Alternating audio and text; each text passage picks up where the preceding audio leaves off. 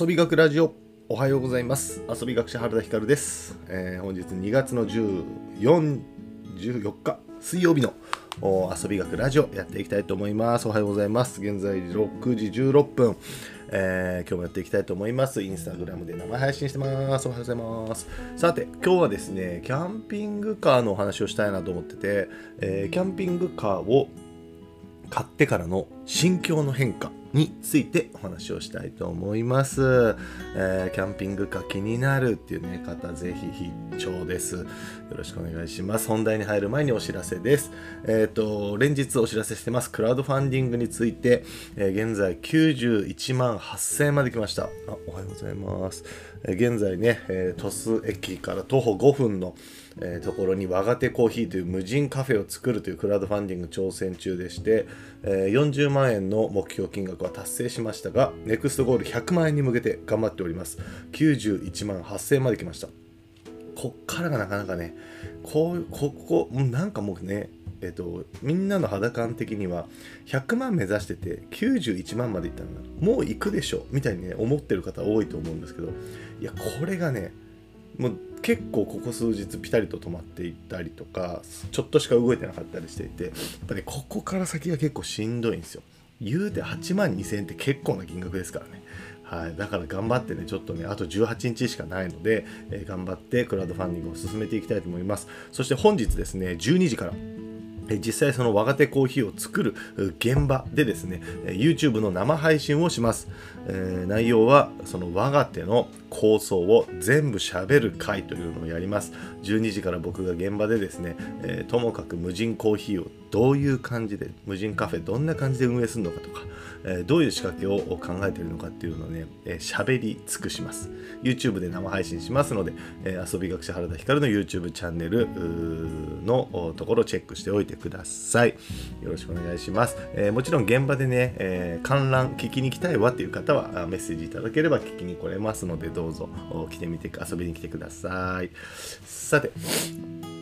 えー、そんなこんなで、えー、今日はキャンピングカーの話題なんですが、えー、ご存知ない方のために言っておくと1月の20日にですねついに原田家に、え我が家にキャンピングカーが納車されまして、え約1ヶ月前からですねキャンピングカーも所有してます、15年落ち300万円の中古キャンピングカー、えマツダボンゴというトラックベースのですね A to Z というキャンピングカーなんですが詳しくは僕の YouTube チャンネルの方に動画が上がってます。キャンピングカー動画はね再生が回る回る。コメントも来るしすごいなと思ってますがあの皆さんね見ていただいているのでぜひ見てみてください。でそのキャンピングカーなんですが、えっ、と、まあね、キャンピングカーを活用してる動画とかはこうどんどん出してるんですけども、あのまあ、今日ラジオではですねこの心境の変化についてお話をしたくてキャンピングカーってイコール家族旅行のツールっていうふうにみんながこう思ってるうんなと思うんですよ。僕もそうだったんだよな。あの家族旅行行くのにキャンピングカーがあると家族旅行とか行きやすいじゃんと。ホテル代浮くじゃん。キャンプ行きやすいじゃん。そういうふうにね思ってる。僕も思ってたんですがおはようございます。おはようございます。聞きに来てくださってありがとうございます。あのキャンピングカーを買ってね率直に心境の変化で言うとあのねマジでなんだろうな感覚としては趣味が1個増える感じな気がしますね。うん。なんか新しいヨガ習い始めたとかえー、ジム通い始めたとかなんだろうなうんとサーフサーフボード買ったとかスキー始めたとかなんかそんな感覚に近い感じですね。車が1台増えたとかそういうなんかレベルの話ではない感じがしますね。いやというのもですねキャンピングカーを買が納車届いて1ヶ月まだ経ってないぐらいなんですけど今までね使ったのは2回なんですよ。使ったのは、えー、仕事で山賀熊本県の山賀に行く前日入りして、えー、家族みんなで泊まったのが1回と,、えーと、雲仙。雲仙に仕事で行ったんでその時に1回。で先週から着いたのは泊まろうと思ったけど帰ってきたんだ。で今週末にまた、えーと、佐世保に行くので佐世保武雄に行くのでその時に使おうと思ってると。もう3回なんですよ。3回。今週まあだから1ヶ月で言うとな、うん。えー、納車して1ヶ月で3回使ってる。でそのうち家族旅行というかは1回なんですよ。なんなら、えー、家族旅行っていうほどでもない、うん、夜出てるから。夜出て泊まって仕事して帰ってきてるんで、うん、まあ1回。だけどだから頻度的に言うとやっぱりキャンピングカーってそんな使わないじゃないのってねこう思われるんですが。だけどこの1ヶ月キャンピングカーの中に何回入ったかって言われたらむちゃくちゃ入ってるしえー、キャンピングカーのカスタムでね、えー、また動画出しますけどうちの妻がですねキャンピングカーの内装をちょっと塗装したりとか壁紙貼ったりとかそういうことをやったやってたりするんですよ。でそういうのをしてたりとかうん、なんかですねほんと趣味が増えたなっていう感覚です。キャンピングカーを使って遊びに出かける以上に、えー、それに関わるいろんなことが楽しみが増えてる。中を DIY しようもそうだしちょっとね道具買おうとか。キャンピングカーのパーツの本を買ったりとか、えー、全国各地の RV パークとか車中泊ができるところの本を買ったりとか。でそれ見てみてね。あこんなところに RV パークあるんだ。うわすごいここのお風呂豪華とかなんかそういう楽しみも増えました、うん、で実際、えーと先週末先週末も家族でですね山口に行こう。みたいな九州をちょっと久々に出てみようみたいな話をしてたんだけど結局娘がちょっと体調不良で行けなくなっちゃったんですが、まあ、そういったね計画もできる。しこれがさまあ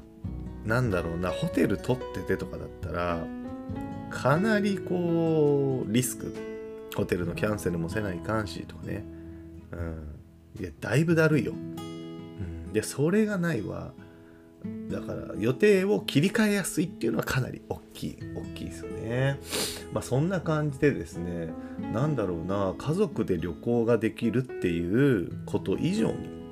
でさらに僕の場合はあの特にですねえっと今までない感覚で言うと選択肢がすごい増えたなと思うんですよ。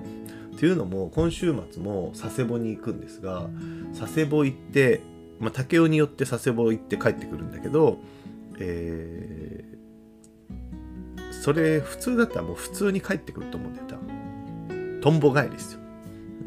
だけどキャンピングカーがあるおかげで飲んで泊まって帰ってこうかなって思えてるんですよ。ちゃんと。飲んで泊まってから帰ろうかなってやっぱ思えてるっていうのは一個選択肢がやっぱり増えてる、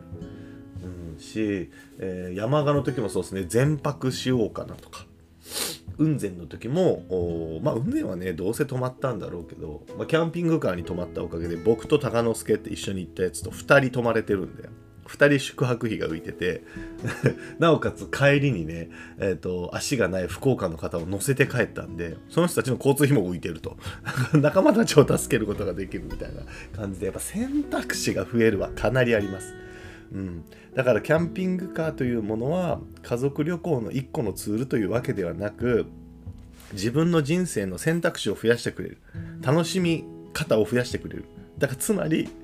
趣味が1個増えるみたいな感覚なんじゃないかなと思いました。で実際ね今後も3月とかもあのちょこちょこね鹿児島に仕事で帰ったりとかする機会もあるし、えー、白石町に講演会で行く時もあるしっていうのが何本か土日の仕事も入ってるのでなんかねその時に、えー、なんだろうちょっとキャンピングカー使おうかなとか、うん、合間を見てねじゃあ家族で遊び行こうかな息子とどっかあてもなく旅出ようかなとかそういうことができるなと思いました、うん、ぜひぜひまあのしかもですねちょっとこの間出した動画でキャンピングカーを買った決め手という動画で出してますがここそこでも話をしてるんですけどあの部屋が1個増える。うん。部屋を1個買ったみたいなもんなんで、だからオフィスとしても使えたりするし、えなんだろうななんか一人になりたい時とかに 本当にこもれるっていうのは、え、いいなと思いました。本当にね僕らまだ1ヶ月しか経ってないのでこれどんどんどんどんちょっとレポートしていきますのでぜひお楽しみに、え、キャンピングカーをね購入悩んでるとか、え、なんかどうなの実際どうなのみたいなことがあればご相談いただければ、え、相談にも乗れますので、えー、ぜひぜひご連絡コメントください。はいということで今日はこんな感じで以上です。実はこの遊び学ラジオ毎朝やってますけども、えー、昨日見たらですね Amazon ポッドキャストランキング。Amazon ポッドキャストランキングのサイエンス部門。このラジオサイエンスなんだね。サイエンス部門。科学なんだよこれ。学問だから。でですねなんと14位に。Amazon ポッドキャストランキングサイエンス部門14位にランクアップしました。先月見た時はね20位ぐらいだった。ランクアップしました。えー、いよいよこうね、10位を、10位以内、トップ10以内を視野に、えー、留めてきましたので、ちょっと楽しくなってきちゃったんで、えー、ぜひ、えー、皆さん、あの、ラジオの方でですね、お聞きいただいて、あのー、アマアマゾンで聞いた方がいいのかな。まあ、自分の好きなツールで、あの、聞いてもらっていいんだけど、はい、あのぜひぜひこれからも毎日楽しみにしておいてください。よろしくお願いします。はい、ということで、えー、今日も一日楽しく遊んでいきましょう。今日は12時から、えー、鳥栖の拠点我が手の方でライブ配信、YouTube のライブ配信をやりますので、我が手の構想すべて喋る会やりますので、えー、ぜひお暇な方はあのー、遊びに来てみてください、えー、時間のある方は YouTube チェックしてみてください。ということで、楽しく今日も遊んでいきましょうさらばバイバイ